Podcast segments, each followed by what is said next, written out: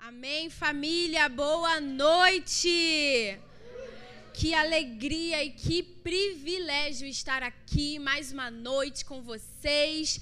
Se vocês não me conhecem, eu me chamo Jéssica e eu sou pastora aqui dessa casa juntamente com meu marido, pastor Rodrigo, esse homem abençoado, cheio do Espírito Santo. Amém? Obrigada, banda. Lucas vai ficar comigo um pouquinho. Amém, família. Que honra! Vejo algumas pessoas que estavam aqui na semana passada no culto das sete. E hoje nós vamos continuar a nossa série que é Forjados na Fé. Amém? Quem está acompanhando essa série? Glória a Deus, todo mundo quase. Amém.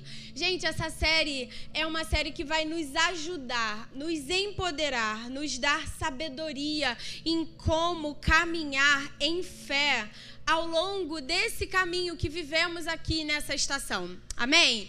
É uma caminhada que eu posso dizer que é curta, porque nós cremos, né? Em breve ele vem mas enquanto estamos aqui, qual é o nosso posicionamento como homens e mulheres de Deus? Qual deve ser o nosso posicionamento? Como o Senhor deseja nos ver? Faz sentido? O Senhor, ele tem desejo de olhar para nós, né, e ver algo em nós.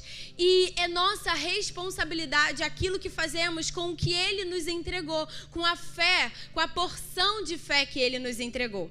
Na semana passada eu estive aqui falando sobre Estevão, que foi um homem, se, se trouxermos para nossa realidade, Estevão foi como um líder da casa, mas que se provou não só um líder administrativo levantado para cuidar das cestas básicas que eram distribuídas para as viúvas, né, de cada de cada um dos das, das diferentes nações que estavam ali na igreja. Ele se provou muito além disso. Seu discurso foi algo, né, na, em sua defesa, que capturou um homem que falamos na semana passada, o discurso de Estevão depois foi, foi trazido para capturar a atenção de todos aqueles que estavam ali. A sua oração cobriu as pessoas que estavam ali para serem salvas. Amém? E se você não estava aqui na semana passada, as nossas pregações de domingo, elas ficam salvas no Instagram e você pode acessar para verificar. Mas Estevão viveu na estação dele, e o título da semana passada foi como um cidadão do céu. Não só, não de forma alguma se importando com as coisas pertinentes à sua própria vida. O seu discurso não foi para se defender, mas foi para proclamar o evangelho da graça da salvação vinda pelo sangue de Jesus. Estevão se colocou e se mostrou muito mais do que um líder, mas um verdadeiro servo. E ele era, você concorda comigo que ele era totalmente convicto e determinado em sua fé? Ele mostrou convicção, ele mostrou fé, ousada, posicionamento. Mas ali dentro daquele cenário onde encontramos Estevão convicto, também vamos encontrar Saulo completamente convicto. Mesmo que a convicção não fosse a mesma, Saulo, né, que depois se tornou o apóstolo Paulo, ele era convicto de algo. E a convicção dele era uma convicção que, para ele, perseguir e matar a igreja de Cristo era o correto. Era como se ele estivesse de defendendo que a lei estava sendo protegida, a lei seria seguida. E esse era o grande a grande bandeira do apóstolo Paulo, ainda como Saulo naquela estação. E nesse momento nós, nós podemos enxergar duas convicções completamente diferentes. Uma que proclama, declara e estabelece o reino de Deus através do sangue de Jesus, e outra que tenta estabelecer apenas a lei. Apenas a lei no sentido de que não há graça, o sangue não é levado em conta. Faz sentido? E quando eu estava estudando, né, e, e, nós, eu, e nós estamos aqui juntos, estudando o livro de Atos, Você vai encontrar o testemunho de Estevão, que falamos na semana passada em Atos 7, e você vai encontrar o início né, do chamado do apóstolo, do, de, de Saulo ainda. Você vai encontrar o início da, do ministério perseguidor de Saulo em Atos 9. E aqui, nesse texto, você vai perceber que a morte de Estevão foi o abrir das portas da perseguição à igreja de Cristo naquela estação. E ele se provou um homem que, com todo o seu sangue, suor e lágrimas, protegia a lei e era totalmente comprometido em matar os cristãos que aceitaram Jesus, matar e exterminar a igreja de Cristo. E não somente exterminar naquela região onde ele estava, mas a palavra diz em Atos 9 que Saulo transpirava ódio e desejo de perseguição. E esse transpirar levou ele a ir às suas autoridades e solicitar uma autorização para continuar essa perseguição em outras regiões. E em Atos 9, nós vamos ver o caminho que leva Saulo até a cidade de Damasco com uma autorização formal, dizendo que ele poderia, ao longo do caminho, matar todos os cristãos que ele encontrasse, e além disso, a sua posição, porque ele tinha é, uma posição que ele se achava e era de fato privilegiado. Saulo ou Paulo, ele possuía cidadania romana, ele era judeu da dispersão, israelita circuncidado da tribo de Benjamim e membro zeloso do partido dos fariseus, educado em Jerusalém sob o ensino do renomado doutor da lei Gamaliel. Ele também conhecia profundamente a cultura grega, falava aramaico, era herdeiro da tradição do farasaísmo. Ele era estrito observador da lei e mais avançado do judaísmo do que seus contemporâneos, ou seja, ele realmente estava numa posição privilegiada diante até mesmo das pessoas que caminhavam com ele dentro do partido dele. E isso você vai encontrar lá em Romanos 11:1, Filipenses 3:5, Atos 23:6, Gálatas 1:14, Filipenses 3:5 ao 6, você vai encontrar tudo isso que eu falei nessas referências, ele citando e colocando, né, para fora quem ele era antes, talvez, antes de encontrar Cristo.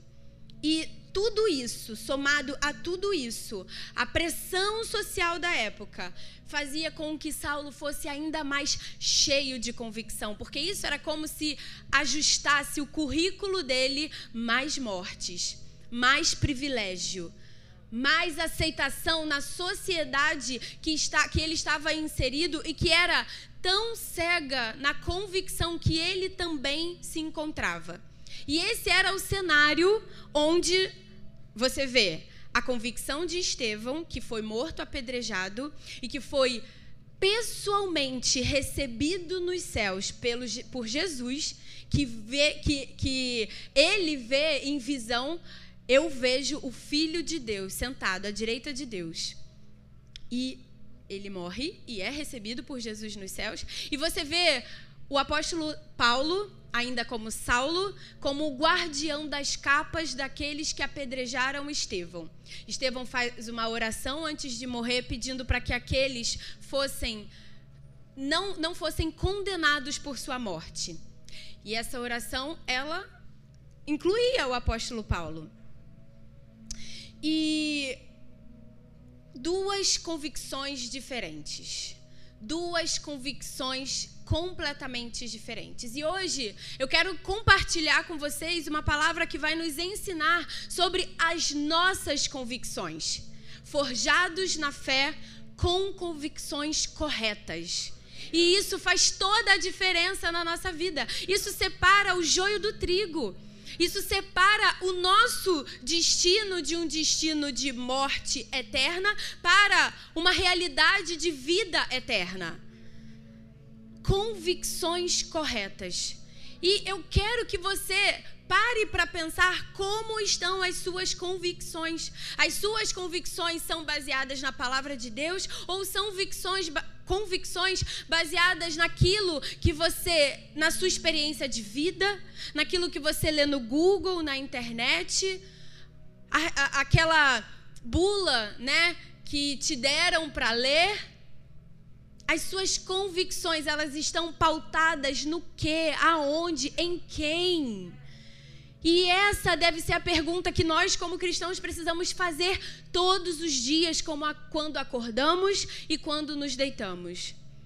No que foi baseado as atitudes que eu tomei ao longo do dia? Onde estavam as minhas convicções? Para onde os meus olhos olharam quando eu precisei de ajuda?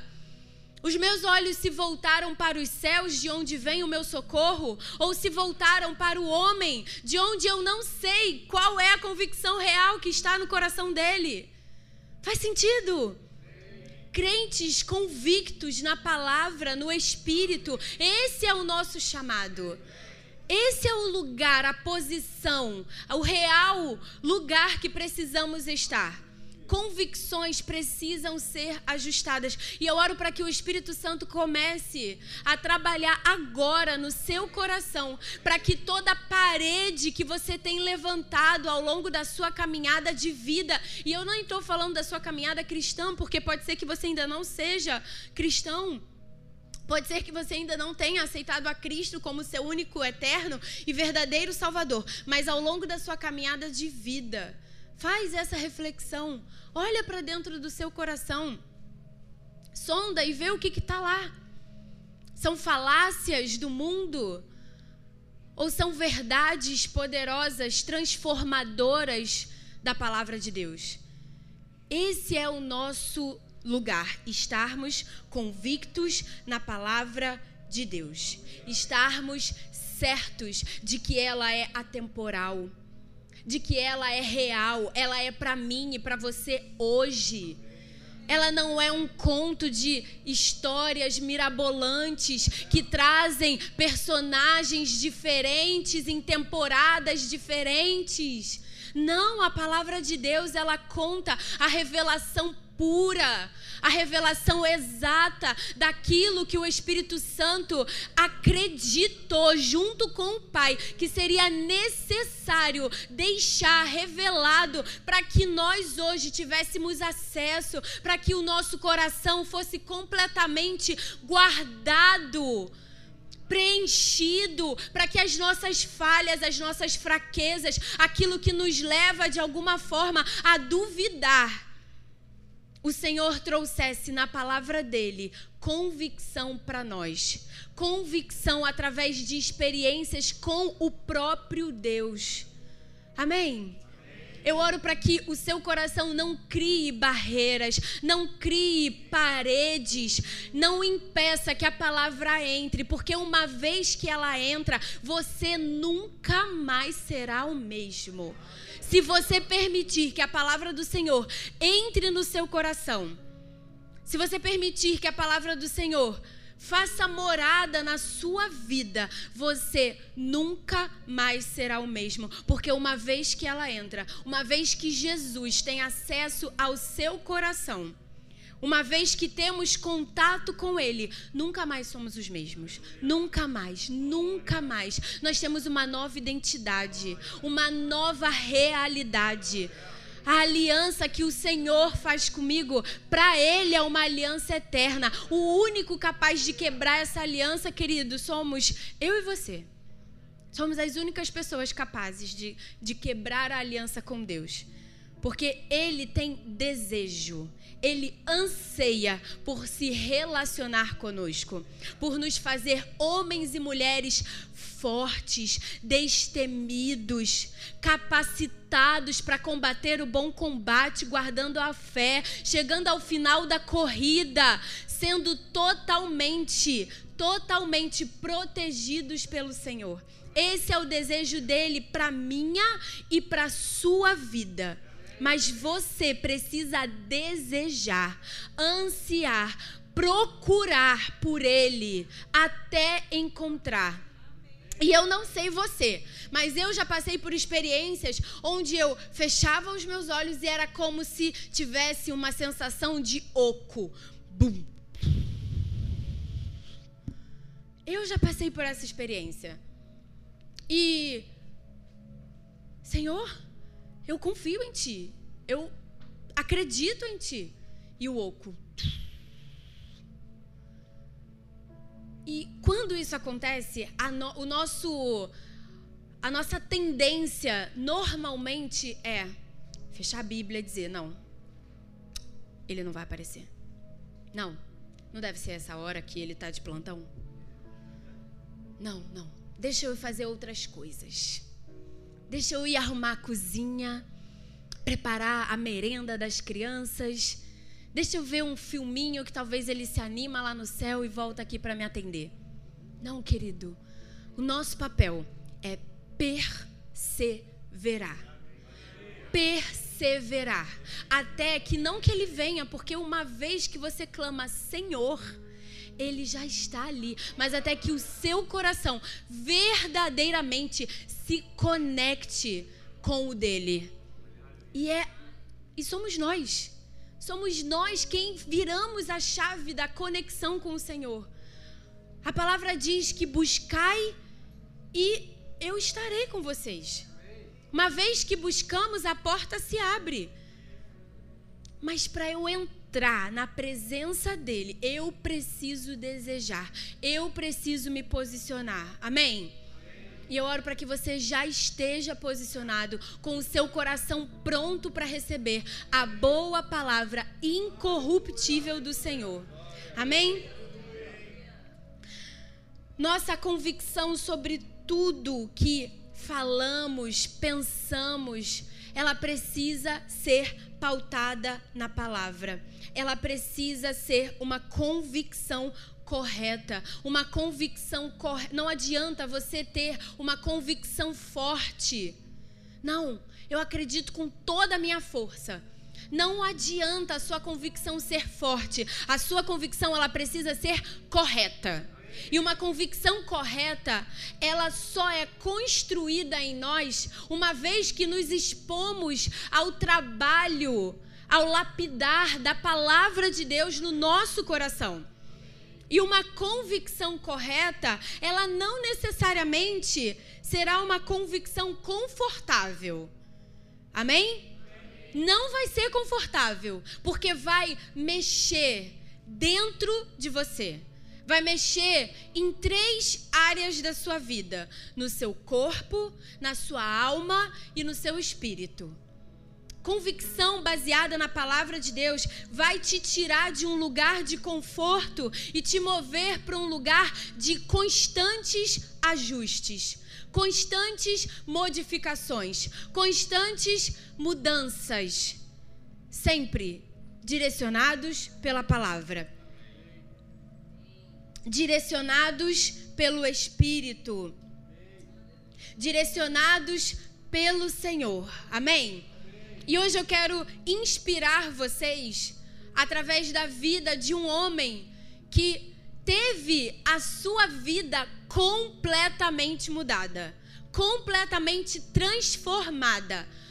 Paulo, no caminho para Damasco, ele teve uma intervenção que ele que não estavam nos planos dele. Ele não esperava pelo que iria acontecer nessa trajetória. Ele estava indo juntamente com seus discípulos e na, no momento onde ele estava prestes a entrar na cidade, uma luz forte encontrou Paulo. E olha que interessante.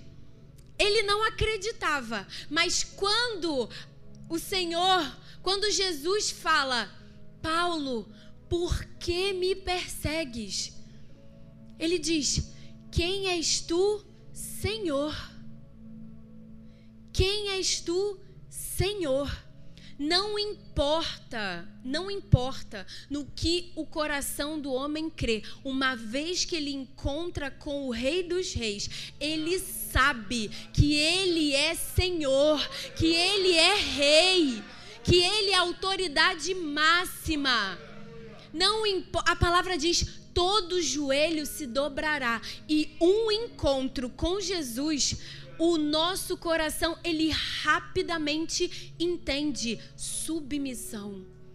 Estou diante do Senhor. E Atos 9, você vai encontrar o relato, Atos 9, 15. Não, vamos ficar aqui. Atos 9, versículo 3, a partir do 3, vai dizer: Entretanto, durante sua viagem, quando se aproximava de Damasco, subitamente uma intensa luz vinda do céu resplandeceu ao seu redor. Então ele caiu por terra e ouviu uma voz que afirmava: Saulo, Saulo, por que me persegues? Ao que ele inquiriu: Quem és, Senhor? E ele disse: Eu sou Jesus, a quem tu persegues.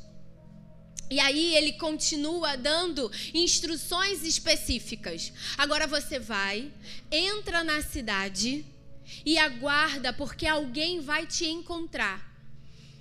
E eu achei tão curioso que o encontro de Paulo com Jesus promoveu a ele um jejum total. Três dias e três noites sem comer e nem beber. Foi tanto o choque, mas ao mesmo tempo o preenchimento, que não era necessário comida e nem bebida. Não era necessário se satisfazer com nada além de Jesus, que encontrou Paulo. Querido, que poderoso! Às vezes a gente não consegue ficar nem duas horas sem comer, que o estômago já dói, né? Já fica aquela coisa assim, nossa, seria tão bom uma sopinha, né, de ervilha nesse frio, um caldo verde lá no café.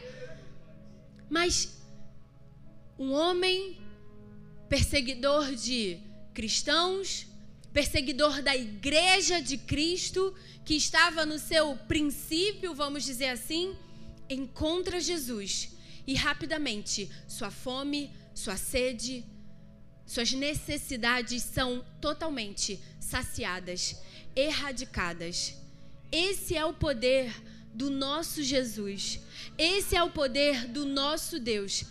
Ele sacia a nossa fome de qualquer coisa do mundo. Ele sacia a nossa sede de coisas que não correspondem à vontade e o desejo dele. Ele sacia e ele preenche a nossa vida de qualquer necessidade. Esse é Jesus. Esse é Jesus.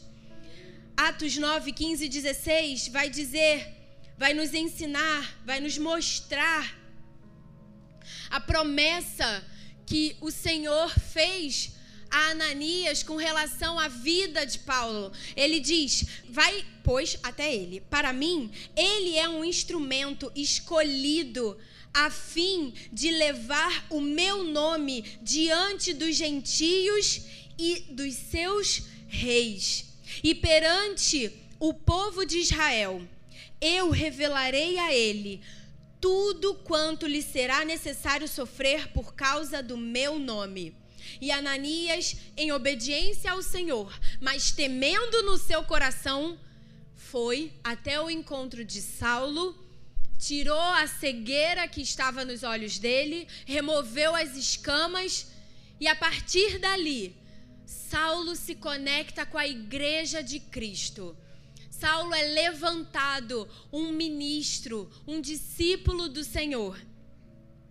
No passado, ele era convicto de sua vocação de perseguidor de cristãos. E no presente, ele passa a ser tão radical no passado, tão radical com relação ao seu chamado, quanto ele era quando ainda perseguia cristãos. E você vai encontrar ao longo do livro de Atos as ações que ele realizou juntamente com a igreja. Mas no, no capítulo 26 de Atos, nós vamos encontrar o seu grande relato, que é um testemunho que ele tem a oportunidade de fazer diante daquilo que o Senhor prometeu a ele. Durante do 9 até o 26, ele esteve perante gentios, perante judeus, ele proclamou o evangelho, ele foi específico nas suas pregações, ele falava que a conversão era por meio de Jesus, da sua graça, do seu sangue. Ele proclamava com afinco, com amor, com zelo, com alegria. Ele era até indesejado quando chegava nas igrejas para visitar, ele fica, os membros ficavam: Meu Deus, chegou ele. Vai vir com espada, vara, como o pastor Felipe falou, pedrada, pá, vai vir com o que for para corrigir a gente. Inchada. Mas ele era convicto, ele se tornou convicto corretamente. Suas convicções se tornaram corretas. E ele começou a proclamar o evangelho da salvação, da restauração, da cura. A palavra vai contar que ele pessoas iam até ele enquanto ele pregava, multidões eram curadas, libertas, demônios eram expulsos, porque era o poder daquilo que ele proclamava, Jesus e o seu sangue completamente redentor. Completamente redentor. Saulo, ele também faz algumas algumas ações como Cristo fazia. Ele ia para as sinagogas ensinar o evangelho para os seus irmãos judeus. Também não era muito querido ali, mas ele ia. Ele ia ele obedecia e ia. Independente se você é querido ou não onde você está. No sentido de, ai, lá vem aquele crente, né? Seja aquele crente do amor, da graça, da misericórdia. Nós não fomos chamados, queridos, para agradar o mundo. Nós fomos chamados para agradar a Deus. Nós fomos levantados como ministros do Senhor. Eu não fui levantada como ministra da colega que trabalha do meu lado, da minha amiga da faculdade, do meu amigo do trabalho. Eu sim sou um instrumento do Senhor para levar e proclamar o Evangelho a toda criatura. Mas eu não devo me preocupar se aquilo que eu falo, se aquilo que eu creio com o meu coração vai agradar as pessoas que estão ao meu redor. Eu apenas sou quem o Senhor me chamou para ser e toma isso para sua vida. Não se preocupe em agradar sua família, seus amigos. Não se preocupe em compartilhar da mesma crença que o mundo compartilha. O pastor Felipe falou sobre isso aqui no primeiro culto e eu estava, Senhor, que conexão, não é mesmo? Não se preocupe em agradar, em fazer com que as suas palavras sejam como canções nos ouvidos dos seus irmãos. E a gente vamos passar aqui por três situações que o apóstolo Paulo passou na vida dele e que fez com que ele fosse um homem forjado na fé, com convicções corretas, com convicções ajustadas, alinhadas à palavra de Deus. E a fé dele era uma fé radical.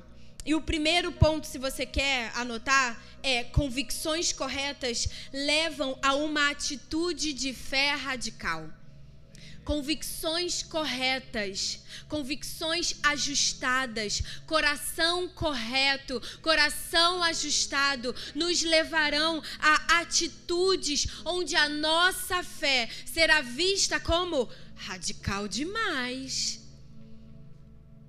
xiita. Hum, muito radical. Mas será que é radical?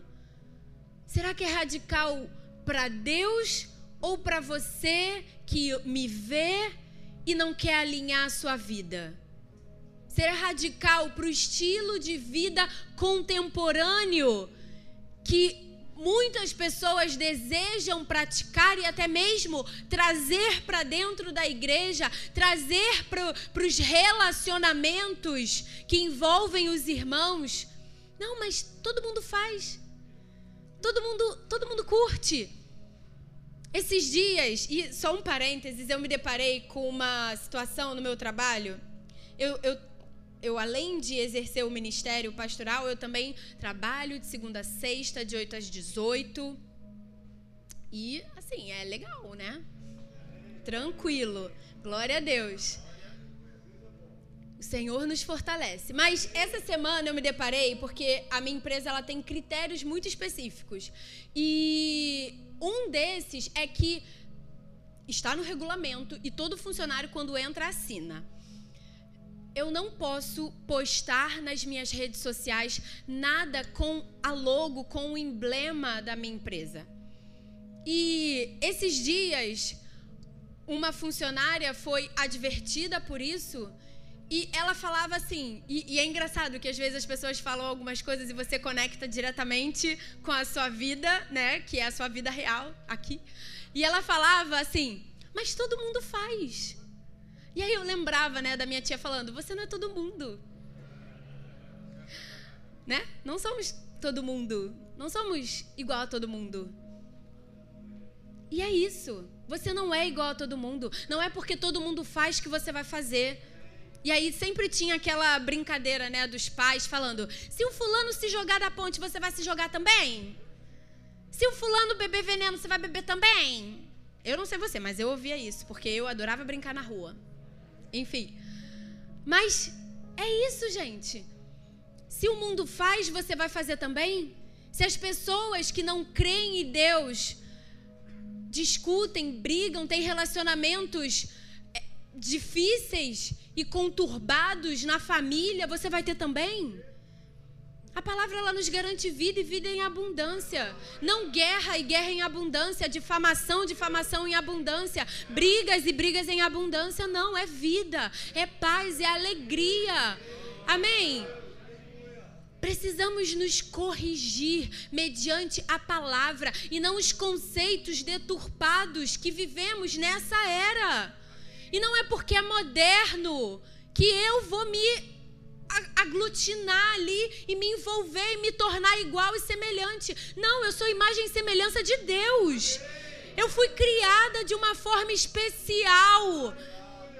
O Senhor me criou de uma forma tão específica, especial. Por que, que eu vou jogar essa criação linda que ele fez no lixo e dizer não serve para mim, eu prefiro o mundo? Não, querido. Fica com a palavra.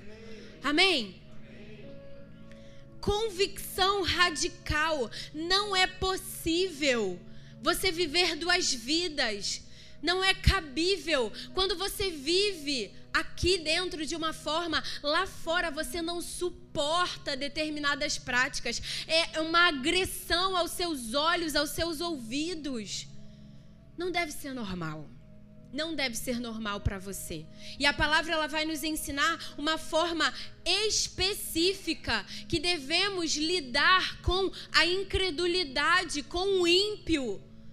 2 Coríntios 6, 14, 15 e 16 vai dizer assim: Não vos ponhais em jugo desigual com os incrédulos. Portanto, que sociedade pode haver entre a justiça e a iniquidade? Ou que comunhão há entre luz e trevas? Que harmonia entre Cristo e o maligno? Ou que união do crente com o incrédulo. Por isso, retirai-vos do meio dele, separai-vos, diz o Senhor, não toqueis, não toqueis em coisas impuras, e eu vos receberei. Permaneça santo, permaneça separado. É isso que significa santo, santificado, é separado daquilo que é impuro. É separado daquilo que não é bom aos olhos de Deus. E se permanecemos separados, santificados, a palavra diz: e eu os receberei. Não seremos recebidos pelo Senhor se estivermos no meio do lixo, da podridão, da devassidão. Não seremos recebidos pelo Senhor. Não é uma palavra fácil, não é uma palavra alegre, mas é uma palavra de verdade, de alinhamento, de restauração. Eu não serei recebida pelo Senhor se eu me mantiver num lugar de sujeira, assim como nenhum de nós. Precisamos nos alinhar, precisamos nos separar. Pastora, você está dizendo para eu fazer acepção de pessoas? Não, não foi isso que eu falei. Não foi isso que eu falei.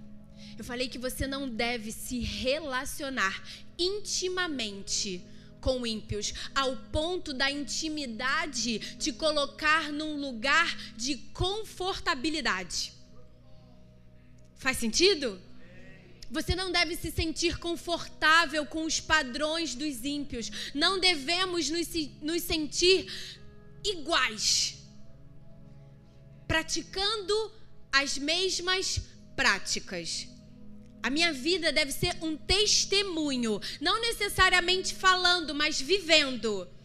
Mais testemunho do que falo. Com as minhas ações, com a minha forma de lidar com a justiça, com a minha forma de lidar com qualquer diversidade.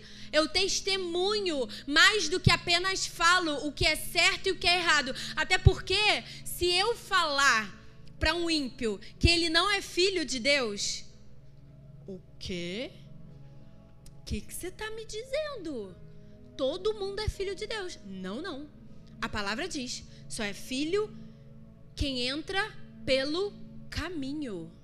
Quem é o caminho? Jesus. O caminho, a verdade e a vida. Mas eu não devo usar dessa minha sabedoria para apontar o meu irmão. Porque uma vez que eu faço isso, eu posso estar perdendo ele para sempre. Porque a ofensa, uh, rapidamente entra. Rapidamente a ofensa entra. Porque a ofensa entra com uma fala. E ele é rápido em agir. Ele é perspicaz. E ele conhece, ele conhece as fraquezas das pessoas.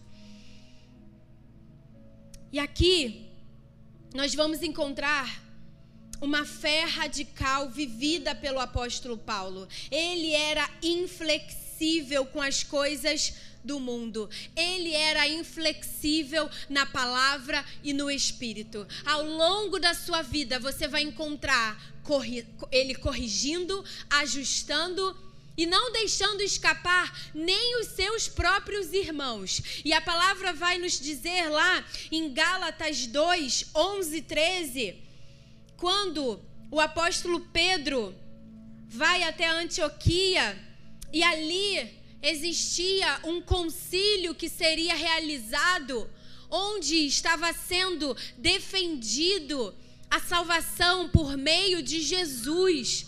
A palavra estava sendo pregada para que aquelas pessoas daquela cidade entendessem o sacrifício de Jesus, não mais através da lei, não haveria mais diferença entre os incircuncisos e aqueles que não eram, para facilitar aqui a palavra. Não haveria mais diferença com relação a esse aspecto. A diferença seria: você aceitou Jesus, então você é salvo. Não mais por questões apenas humanas, mas por um coração redimido. E aqui nós vamos encontrar Pedro fazendo algo completamente contrário ao que estava sendo pregado naquela cidade. E olha o que, o que o apóstolo Paulo relata, Gálatas 2, do 11 ao 13, vai dizer: Quando, porém, Pedro veio a Antioquia, enfrentei-o face a face por sua atitude condenável condenável, pois antes de chegarem alguns da parte de Tiago, ele comia com gentios. Quando, porém, eles chegaram, afastou-se e separou-se dos gentios, temendo que os que eram da circuncisão temendo os que eram da circuncisão. Os demais judeus também se uniram a ele nessa hipocrisia, de modo que até Barnabé se deixou envolver por ela. Meu Deus. E aí, se trouxermos esse, essa conversa para os dias de hoje, onde o apóstolo Paulo diz para um irmão da igreja qualquer, que não é aqui a nossa, eu estou te corrigindo pela sua atitude condenável. A pessoa, que? Eu condenado? Eu não faço nada condenável. Eu sou purinho. Amém. Estamos passando pelo processo. Mas aqui você vai encontrar o apóstolo Paulo corrigindo um irmão, corrigindo uma atitude errada. E muitas vezes, quando somos corrigidos na igreja, nos ofendemos, nos fechamos, não quero mais ouvir, não quero mais ser cuidada por esse pastor, por essa pastora. Ela não me entende. Quem ela pensa que é? Quem ele pensa que é? Querido, o Senhor só corrige a quem ele ama. Dê glória a Deus se você tem um homem, uma mulher de Deus para te ajudar a passar pelo processo de aperfeiçoamento, sendo cuidado, sendo amado, mesmo com todas as nossas dificuldades, Deus nos ama. E quando o cuidado é estendido para a nossa vida através da graça do Senhor, eu reclamo. Olha, sejamos sábios quando recebemos a correção. Sejamos sábios com o nosso coração. A palavra diz que a responsabilidade de guardar o coração é minha. E aqui você vê o apóstolo Paulo corrigindo o seu irmão, porque ele tinha uma fé radical. E ali é, é, é, é né? O negócio era alto ali. Era uma de apóstolo para apóstolo. De apóstolo de Cristo para apóstolo levantado. Mas não deixou de ser uma correção. Não deixou de ser um ajuste, um alinhamento. Amém? Precisamos sim ser corrigidos para que a nossa fé seja uma fé radical, seja uma fé que somos reconhecidos por ela, reconhecidos por aquilo que nós somos. Crentes, crentes, é isso mesmo, caretas para o mundo, mas amados por Deus, amados e reconhecidos conhecidos por Deus, porque no grande dia o Senhor já nos deu um ensaio do que pode acontecer. Muitos baterão a porta e dirão: Senhor, Senhor, em seu nome expulsei demônios, curei pessoas, orei, fiz café na igreja, servia, estava lá todos os dias que ela estava aberta. Mas o Senhor, Ele não olha as suas atitudes. Ele não olha o quanto você serve. Não tem um cartão de ponto do céu. Não tem. Não tem um crachá do céu onde você encosta e está lá sua matrícula dizendo: esse é o crente 004. Eu não vou falar 007. Esse é o crente 004 da, do regimento Igreja United de Tijuca não vai ter. Ele vai orar, olhar para o seu coração. Ele vai olhar para o seu coração. Nós sabemos que a fé sem obras é morta. Amém. Mas as obras sem fé, que é caridade. E crente não faz caridade. Caridade é um outro grupo, é um outro regimento, é uma outra farda. Amém? Nós somos os crentes que combatem o bom combate da fé. Da fé. Não crentes caridosos. Ah, mas vocês entregam cesta básica. Sim, a palavra ensina sobre isso. A palavra fala sobre isso. Mas não é caridade? Não, é amor. É amor. É amor estendido. É amor em todas as formas. Amém? Crentes convictos. Convicções certas e obediência nos levarão a lugares inimagináveis. Uma vez que temos as nossas convicções certas e somos obedientes, elas nos levam a lugares onde reis habitam. Reis habitam. Mas só existe rei pastora lá na Inglaterra. Eu sei, tá?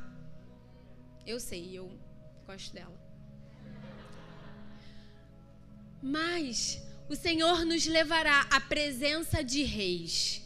O Senhor vai te levar a dar conselho para reis. Uau! Mas só se você, só se você tiver convicções corretas e obediência, porque até mesmo para estar na presença de um rei, você vai precisar obedecer. Porque vai, de, vai determinar a sua coragem, a sua ousadia, a sua intrepidez. E um rei ouve um crente, e isso é real, gente. Um rei ouve um crente. Olha aqui, Atos 26, do 26 ao 29, você vai encontrar o cumprimento daquilo que Ananias predisse sobre a vida do apóstolo Paulo. Vai dizer assim: Antes,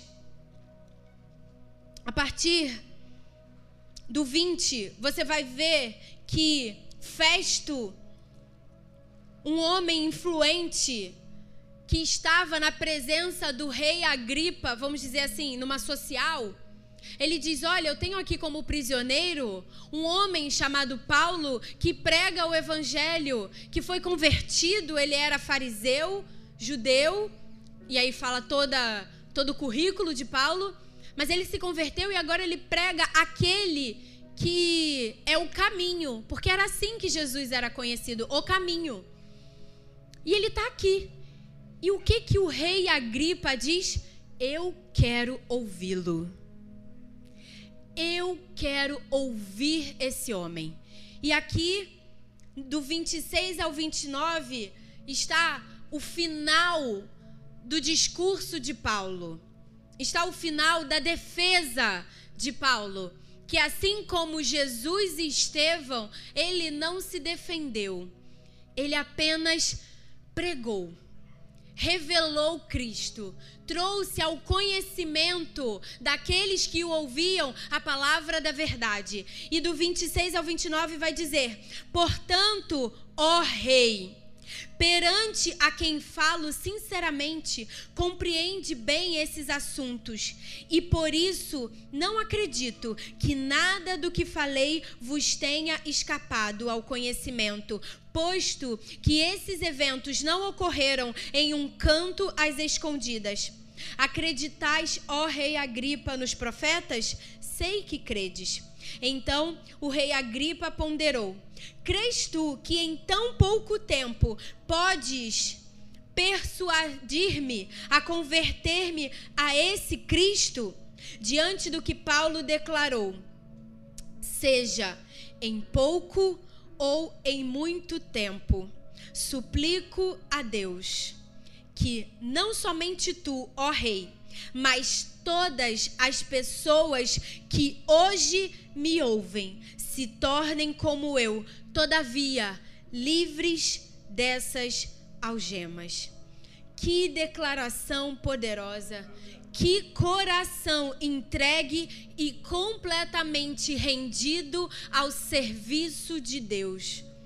completamente ciente da sua convicção, ciente de que estava correto no lugar correto, perante as pessoas corretas, porque essa era a promessa de Deus para a vida de Paulo, ser colocado diante de reis. E a palavra vai continuar dizendo nos outros capítulos que era a vontade de Deus que ele fosse levado até César, para que seu testemunho fosse tão supremo, tão grande, tão relevante, que a história dele chegasse até nós e sem algemas. Sem algemas. Porque nenhuma condenação há para aqueles que estão em Cristo. E essa condenação não mais está em mim e ela também não precisa estar em nenhum de nós. Nenhum de nós. Nenhum de nós. Uma postura de fé é honrada por Deus. Hebreus 11, 34 ao 35 vai declarar o quanto os heróis da fé foram auxiliados por Deus em seus momentos mais difíceis da vida. E vai dizer: os quais, por intermédio da fé, conquistaram reinos, praticaram a justiça, receberam o cumprimento de promessas, fecharam a boca de leões ferozes, extinguiram a violência do fogo. Foram libertos do fio da espada, da fraqueza, tiveram a força renovada tornaram-se poderosos nas batalhas e puseram em retirada os exércitos estrangeiros, forjados na fé. O que a sua fé tem libertado para você? O que a sua fé tem liberado para você? Que você tem acessado através da sua fé? Até onde você tem ido através da sua fé. E a nossa fé, mesmo que ela nos leve a lugares onde recebemos coisas, recebemos o agrado de Deus, recebemos a aprovação de Deus. Existe algo também, querido, e eu não posso deixar você sair daqui sem te alertar sobre isso. A sua fé também vai puxar para você perseguições. Você não vai ser querido em todo lugar que você estiver. Olha o que a palavra diz, 2 Timóteo 3,12 vai dizer: de fato, todas as pessoas que almejam viver piedosamente em Cristo serão perseguidos. Mateus 10, 22 vai dizer: E por causa do meu nome sereis odiados por todos. Contudo, aquele que permanecer firme até o fim será salvo. O inimigo, ele não te atacaria se você não tivesse valor. Se você não carregasse algo dentro de você tão valoroso. Sabe por quê? O ladrão não entra em casas vazias. O ladrão não tenta roubar uma casa vazia.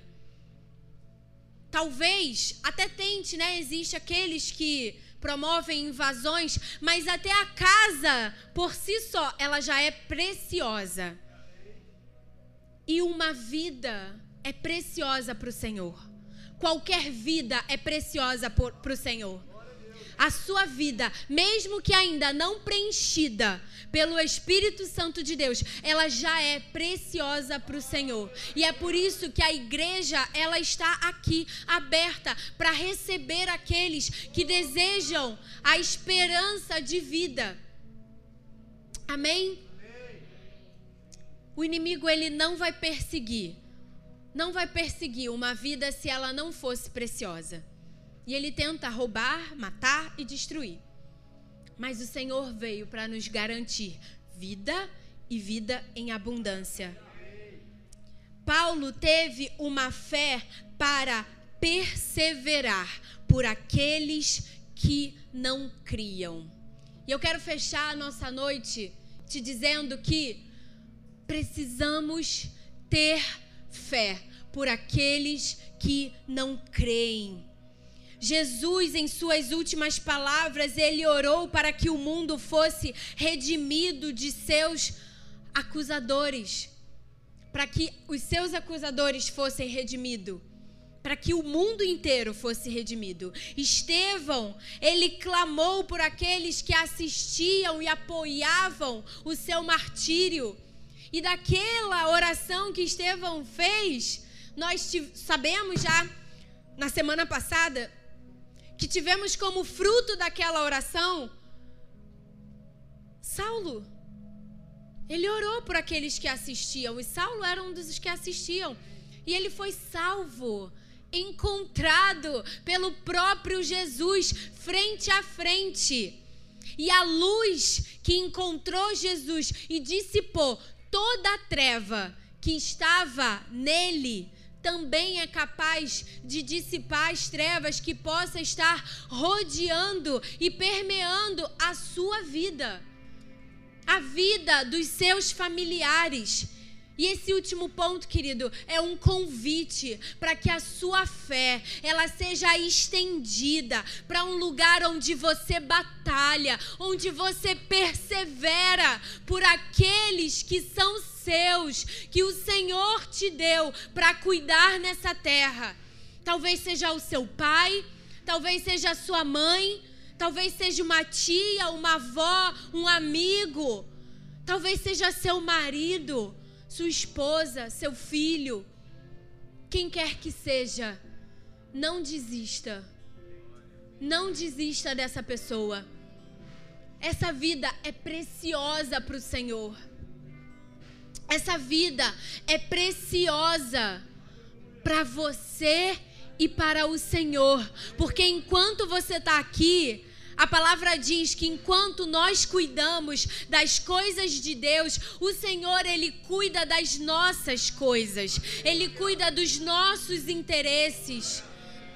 E eu creio que hoje o Senhor reservou essa noite para que você tivesse a sua fé fortalecida através da palavra, mas que você também tivesse a sua convicção colocada no lugar certo, corrigida. Na... Vai, pois, até ele. Para mim, ele é um instrumento escolhido a fim de levar o meu nome diante dos gentios e dos seus reis.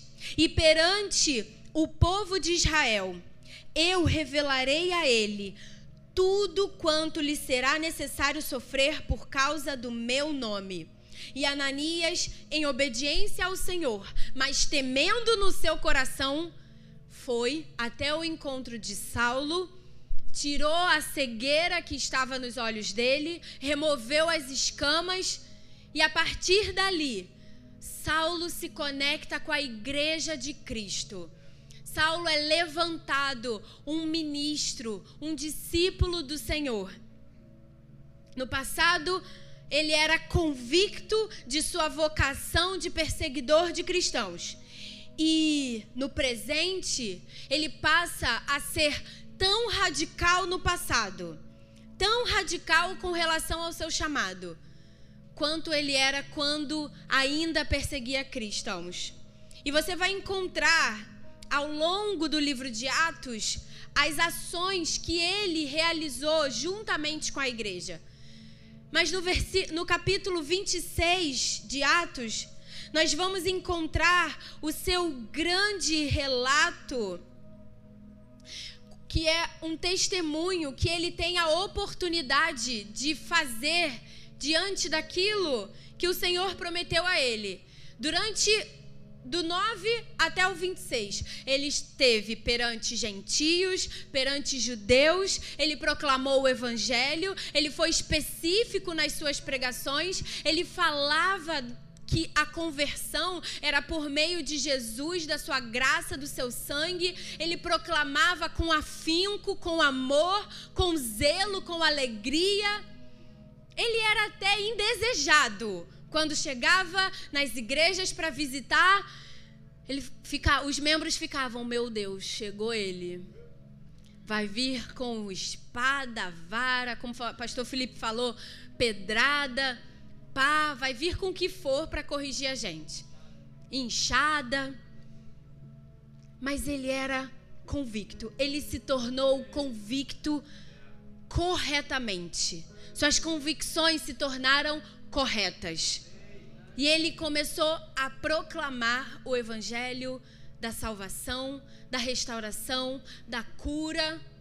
A palavra vai contar que ele pessoas iam até ele enquanto ele pregava, multidões eram curadas, libertas, demônios eram expulsos, porque era o poder daquilo que ele proclamava, Jesus, e o seu sangue completamente redentor completamente redentor. Saulo, ele também faz algumas algumas ações como Cristo fazia. Ele ia para as sinagogas ensinar o evangelho para os seus irmãos judeus. Também não era muito querido ali, mas ele ia. Ele ia. Ele obedecia e ia. Independente se você é querido ou não onde você está. No sentido de, ai, lá vem aquele crente, né?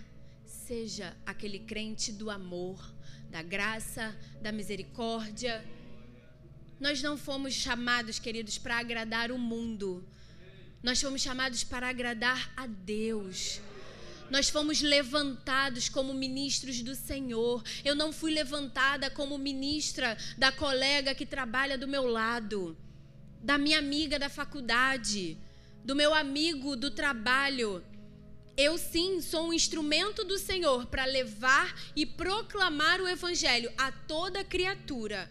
Mas eu não devo me preocupar se aquilo que eu falo, se aquilo que eu creio com o meu coração vai agradar as pessoas que estão ao meu redor. Eu apenas sou quem o Senhor me chamou para ser e Toma isso para sua vida.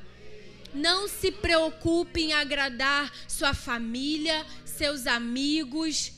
Não se preocupe em compartilhar da mesma crença que o mundo compartilha. O pastor Felipe falou sobre isso aqui no primeiro culto e eu estava, Senhor, que conexão, não é mesmo? Não se preocupe em agradar em fazer com que as suas palavras sejam como canções nos ouvidos dos seus irmãos.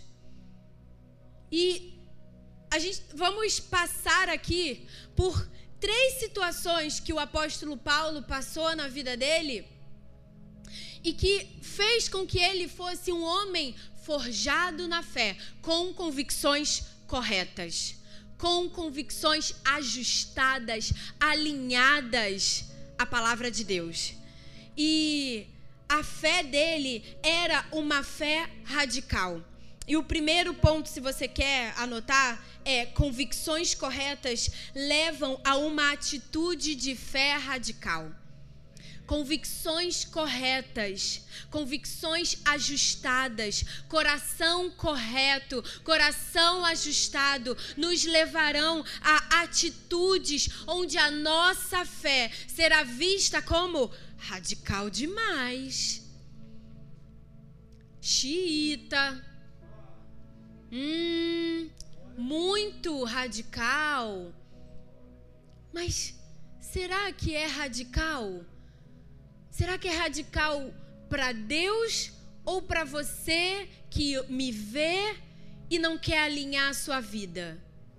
Será radical para o estilo de vida contemporâneo que muitas pessoas desejam praticar e até mesmo trazer para dentro da igreja, trazer para os relacionamentos que envolvem os irmãos. Não, mas todo mundo faz. Todo mundo, todo mundo curte. Esses dias, e só um parênteses, eu me deparei com uma situação no meu trabalho. Eu, eu, eu, além de exercer o ministério pastoral, eu também trabalho de segunda a sexta, de 8 às 18. E, assim, é legal, né? Tranquilo. Glória a Deus. Senhor nos fortalece. Mas essa semana eu me deparei porque a minha empresa ela tem critérios muito específicos. E um desses é que está no regulamento e todo funcionário quando entra assina. Eu não posso postar nas minhas redes sociais nada com a logo, com o emblema da minha empresa.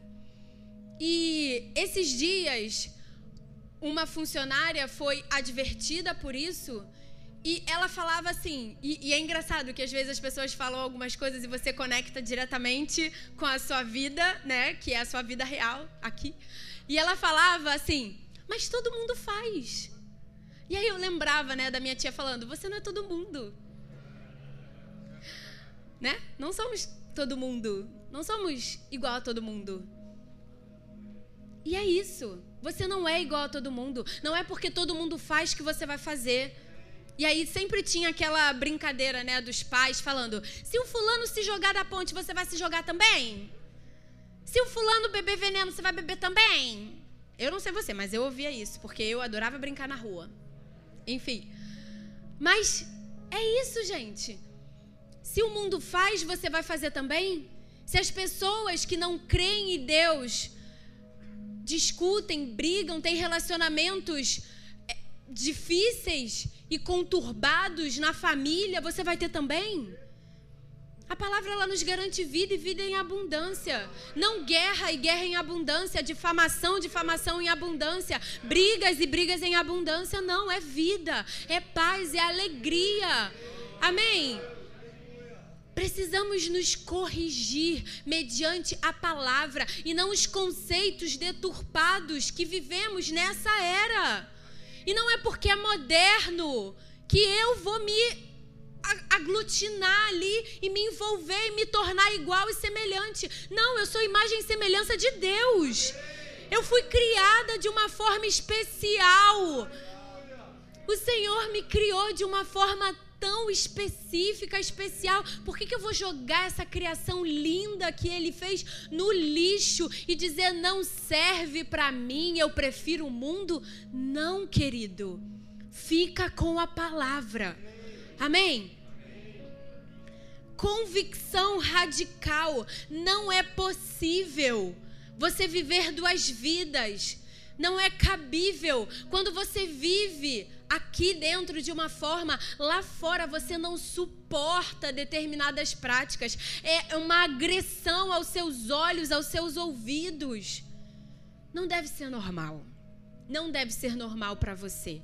E a palavra ela vai nos ensinar uma forma específica que devemos lidar com a incredulidade, com o ímpio. 2 Coríntios 6, 14, 15 e 16 vai dizer assim: Não vos ponhais em jugo desigual com os incrédulos. Portanto, que sociedade pode haver entre a justiça e a iniquidade? Ou que comunhão há entre luz e trevas? Que harmonia entre Cristo e o maligno? Ou que união do crente com o incrédulo. Por isso, retirai-vos do meio dele, separai-vos, diz o Senhor, não toqueis, não toqueis em coisas impuras, e eu vos receberei. Permaneça santo, permaneça separado. É isso que significa santo, santificado. É separado daquilo que é impuro. É separado daquilo que não é bom aos olhos de Deus. E se permanecemos separados, santificados, a palavra diz: e eu os receberei. Não seremos recebidos pelo Senhor se estivermos no meio do lixo, da podridão, da devassidão, não seremos recebidos pelo Senhor. Não é uma palavra fácil, não é uma palavra alegre, mas é uma palavra de verdade, de alinhamento, de restauração. Eu não serei recebida pelo Senhor se eu me mantiver num lugar de sujeira, assim como nenhum de nós. Precisamos nos alinhar, precisamos nos separar. Pastora, você está dizendo para eu fazer acepção de pessoas? Não, não foi isso que eu falei. Não foi isso que eu falei. Eu falei que você não deve se relacionar intimamente com ímpios, ao ponto da intimidade te colocar num lugar de confortabilidade. Faz sentido?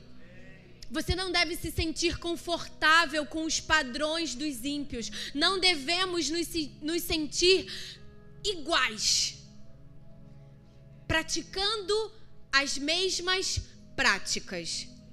A minha vida deve ser um testemunho, não necessariamente falando, mas vivendo.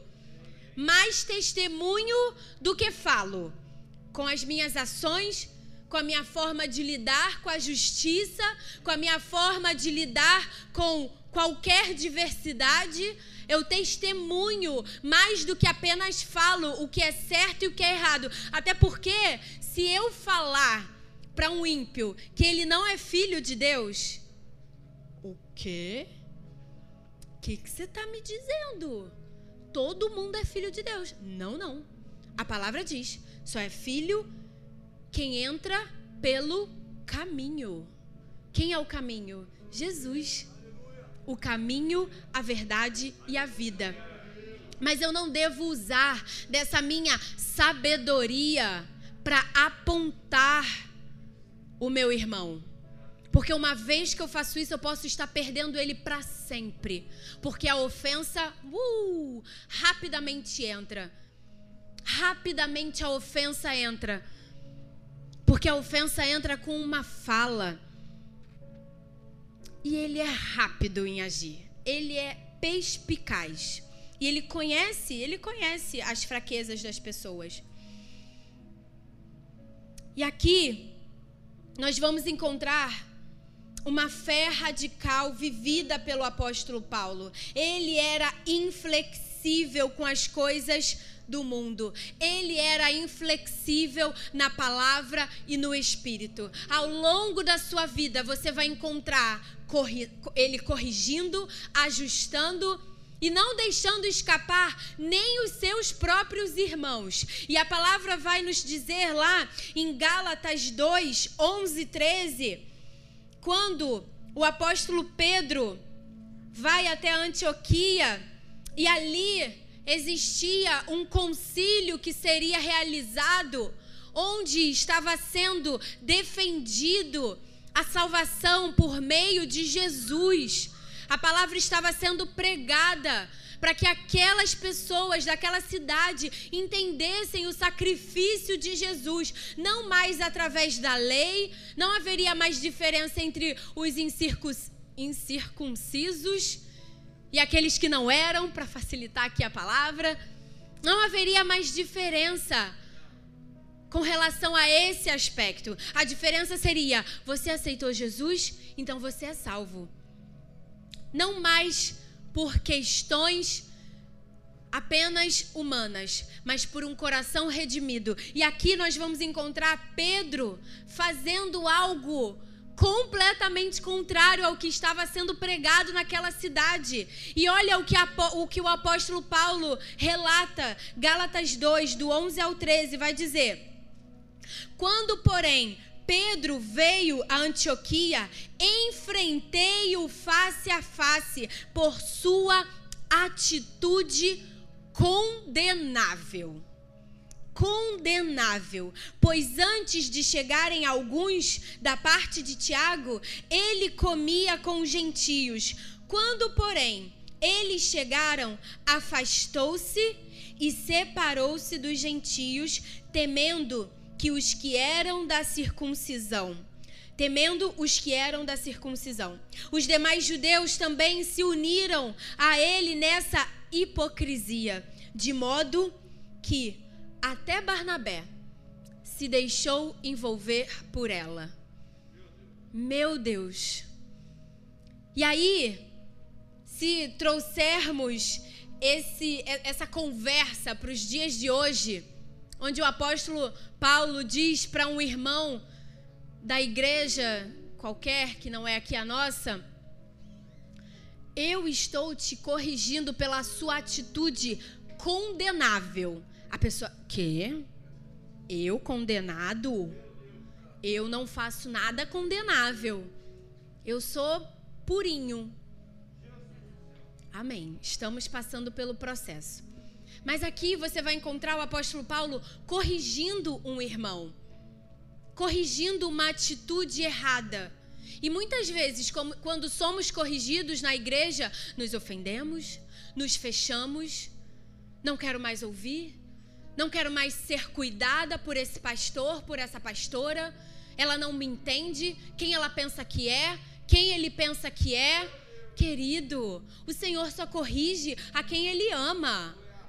Dê glória a Deus se você tem um homem, uma mulher de Deus para te ajudar a passar pelo processo de aperfeiçoamento, sendo cuidado, sendo amado, mesmo com todas as nossas dificuldades, Deus nos ama.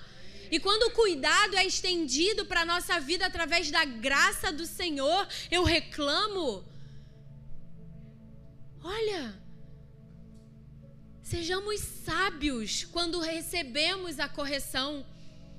Sejamos sábios com o nosso coração. A palavra diz que a responsabilidade de guardar o coração é minha.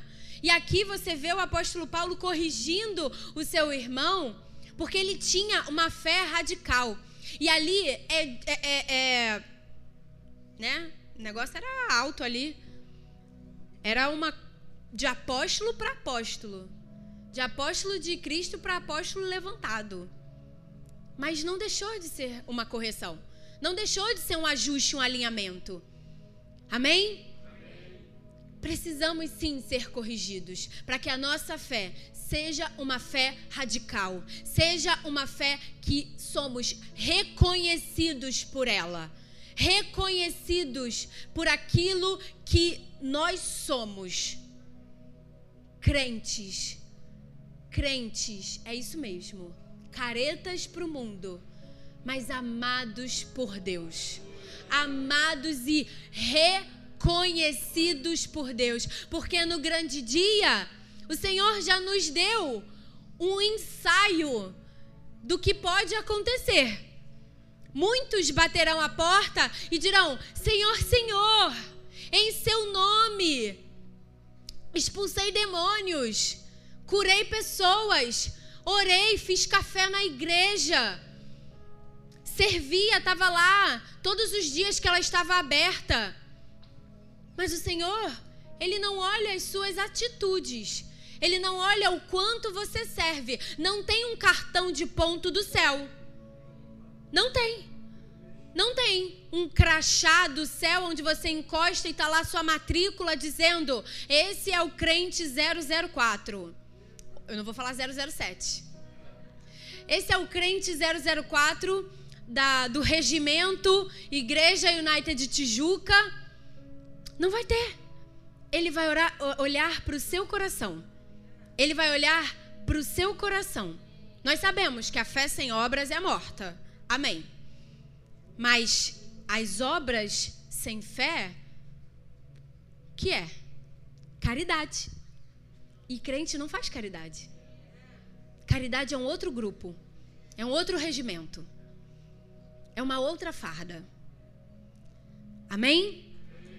Nós somos os crentes que combatem o bom combate da fé. Da fé. Não crentes caridosos. Ah, mas vocês entregam cesta básica. Sim, a palavra ensina sobre isso. A palavra fala sobre isso. Mas não é caridade? Não, é amor. É amor. É amor estendido. É amor em todas as formas. Amém? Crentes convictos. Convicções certas e obediência nos levarão a lugares inimagináveis. Uma vez que temos as nossas convicções certas e somos obedientes, elas nos levam a lugares onde reis habitam. Reis habitam. Mas só existe rei e pastora lá na Inglaterra. Eu sei, tá? Eu sei, eu gosto dela. Mas o Senhor nos levará à presença de reis. O Senhor vai te levar a dar conselho para reis. Uau! Mas só se você, só se você tiver convicções corretas e obediência, porque até mesmo para estar na presença de um rei, você vai precisar obedecer. Porque vai, de, vai determinar a sua coragem, a sua ousadia, a sua intrepidez e um rei ouve um crente, e isso é real, gente. Um rei ouve um crente. Olha aqui, Atos 26, do 26 ao 29. Você vai encontrar o cumprimento daquilo que Ananias predisse sobre a vida do apóstolo Paulo. Vai dizer assim: Antes, a partir do 20, você vai ver que Festo, um homem influente, que estava na presença do rei Agripa, vamos dizer assim, numa social, ele diz: Olha, eu tenho aqui como prisioneiro um homem chamado Paulo que prega o evangelho, que foi convertido, ele era fariseu, judeu, e aí fala toda, todo o currículo de Paulo. Mas ele se converteu e agora ele prega aquele que é o caminho, porque era assim que Jesus era conhecido, o caminho. E ele está aqui. E o que que o rei Agripa diz? Eu quero ouvi-lo. Eu quero ouvir esse homem.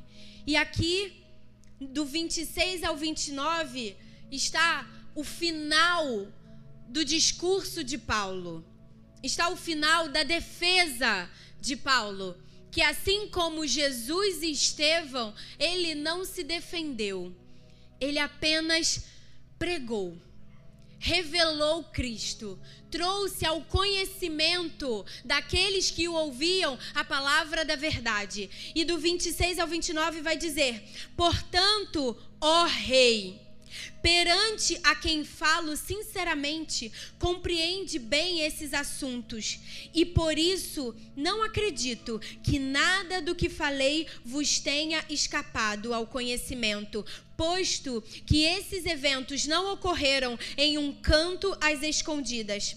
Acreditais, ó rei Agripa, nos profetas? Sei que credes.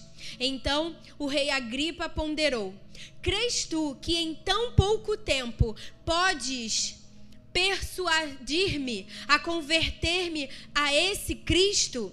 Diante do que Paulo declarou: Seja em pouco ou em muito tempo, suplico a Deus que não somente tu, ó Rei, mas todas as pessoas que hoje me ouvem se tornem como eu, todavia livres dessas algemas.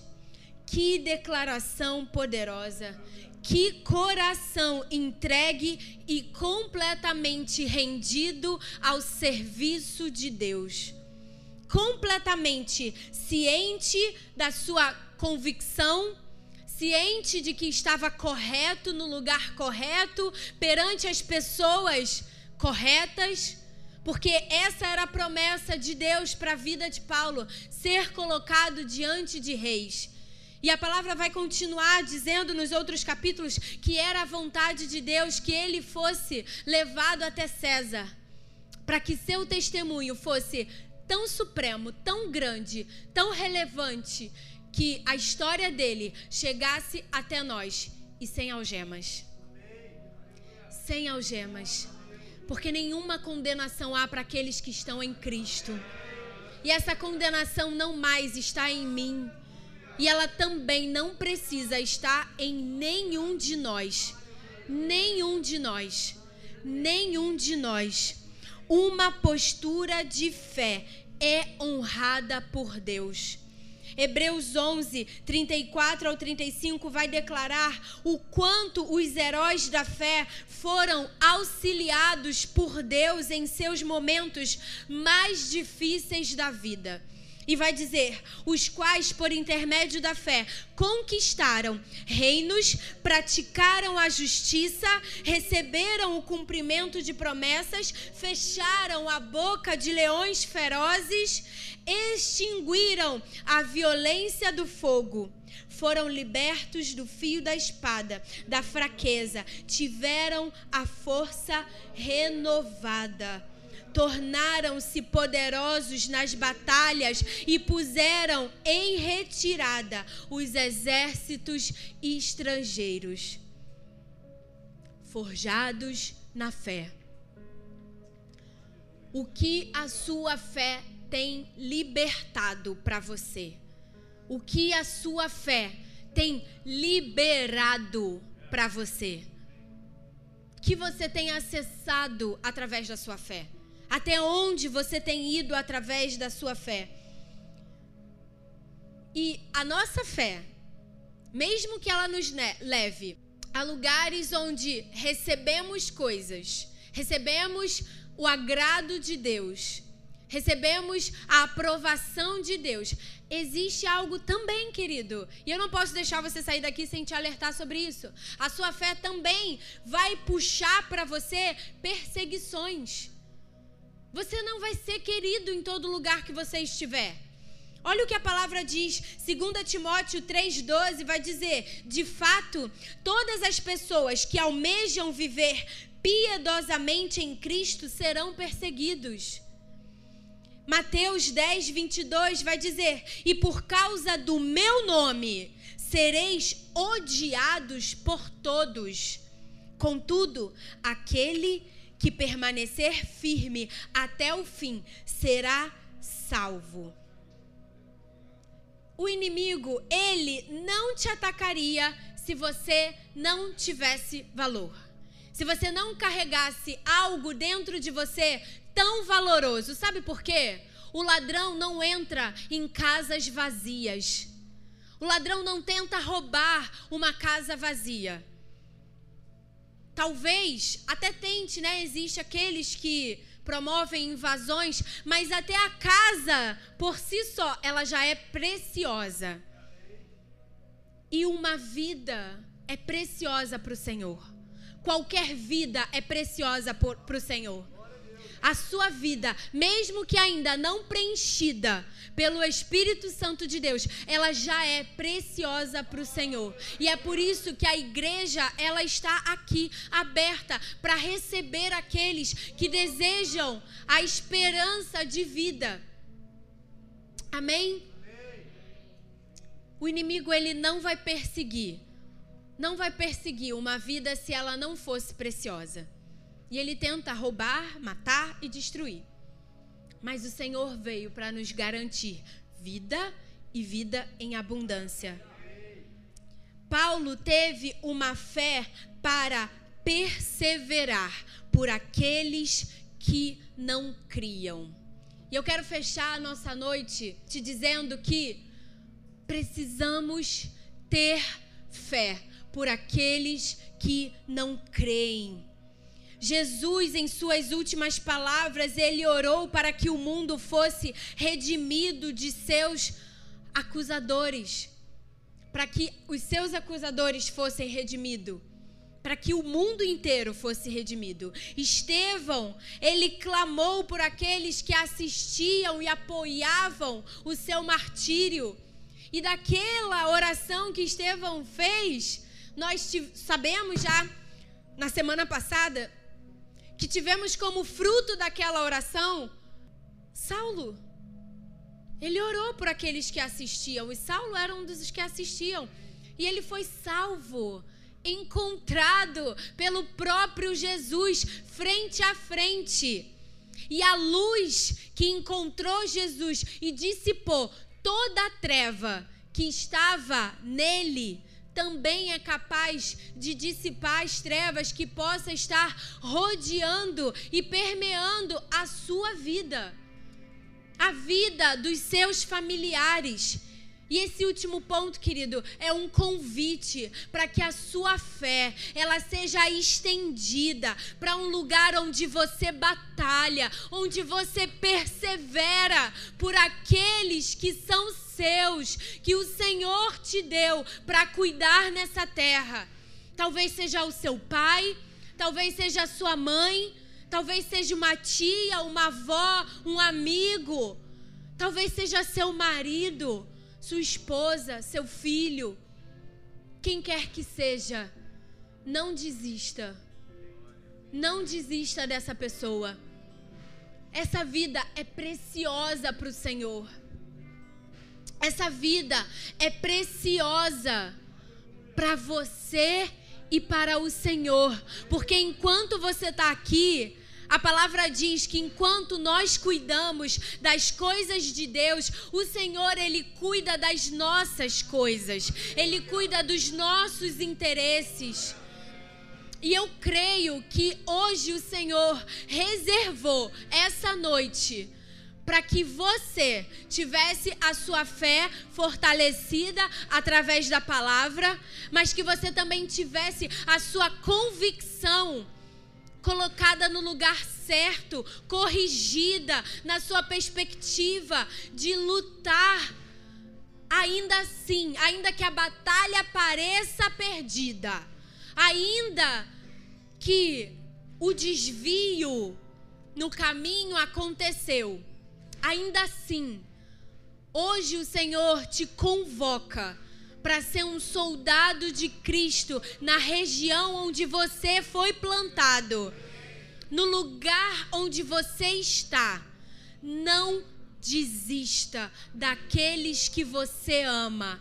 Paulo, Estevão, Jesus não te conhecia. Não. Jesus ele já te conhecia, mas Paulo e Estevão, eles não te conheciam.